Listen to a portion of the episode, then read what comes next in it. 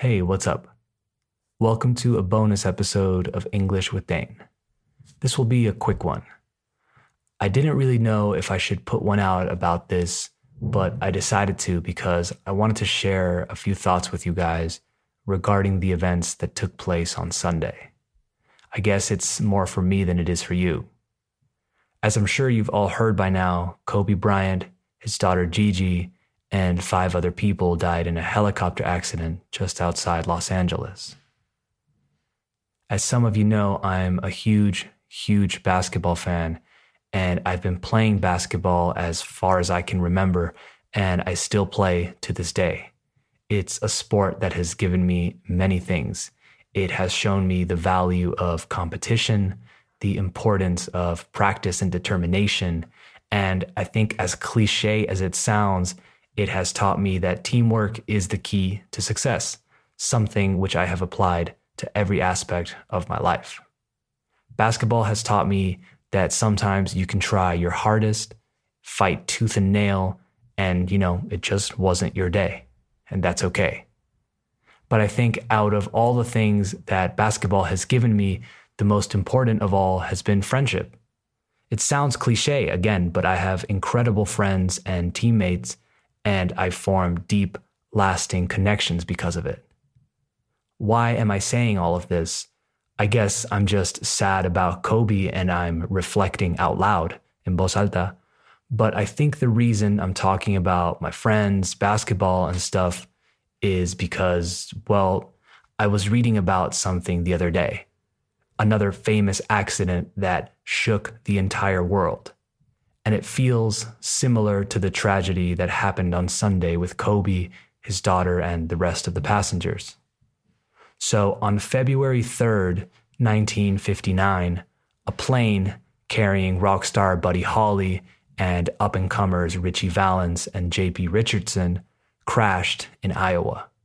They tragically lost their lives, and this event came to be known as the day the music died the world mourned a terrible loss, and people all over felt an immense sense of sadness and unfairness. My brother, the rest of my friends, teammates, and I all grew up watching Kobe Bryant. We watched him compete harder than anyone. We watched him win more than anyone. We watched him dominate. We watched him suffer devastating injuries. We watched him cry out of frustration. We watched him sacrifice, come back, and still do the impossible. He came into the NBA in 1997, I think, when I was like eight or nine years old, and quickly became everyone's hero. You had to love him, even if he was destroying your team, because he did it in the coolest way. He was like Superman because he would do things that nobody else could. And when he performed, you knew you were watching history. I'm too young to have seen Michael Jordan in his prime, right? In his peak years. So Kobe was my reference growing up. I got to see him as a kid, as an adult, and I don't remember the NBA without him.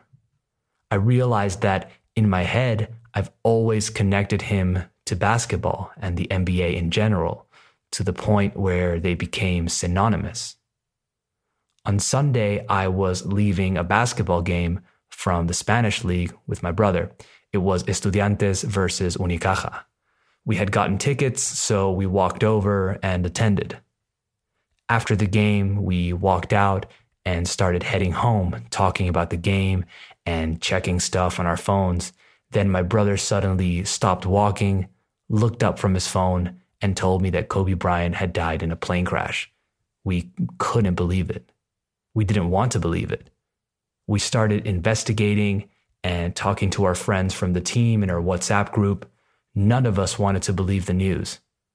We started investigating to see if another source confirmed what had happened, desperate to find out if it was all an elaborate and tasteless joke. But it wasn't, it was true. Before I mentioned the airplane accident that killed Buddy Holly and company, and how it came to be known, se llegó a conocer, as the day the music died.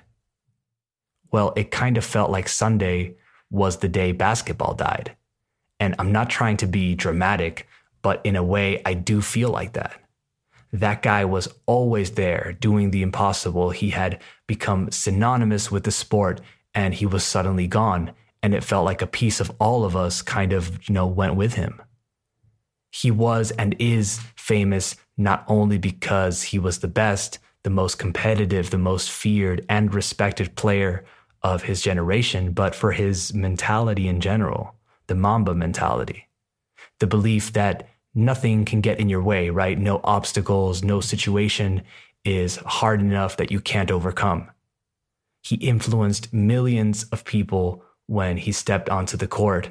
He made you believe in the impossible. He made you believe that nobody could stop you from achieving whatever you wanted to achieve. And I think that's what I'll take with me. Kobe retired in 2016, and it was a beautiful and sad moment for basketball fans around the world. But in his last game, he scored 60 points. That's the most Kobe thing ever. I think I could talk about his records and performances, but I don't have enough time to go through all of them. I'll always remember um, what he was to me an inspiration and a role model. And it's an incredibly sad day for a lot of people, myself included. But, you know, everything keeps going. And this is the time to apply everything we've learned from Kobe.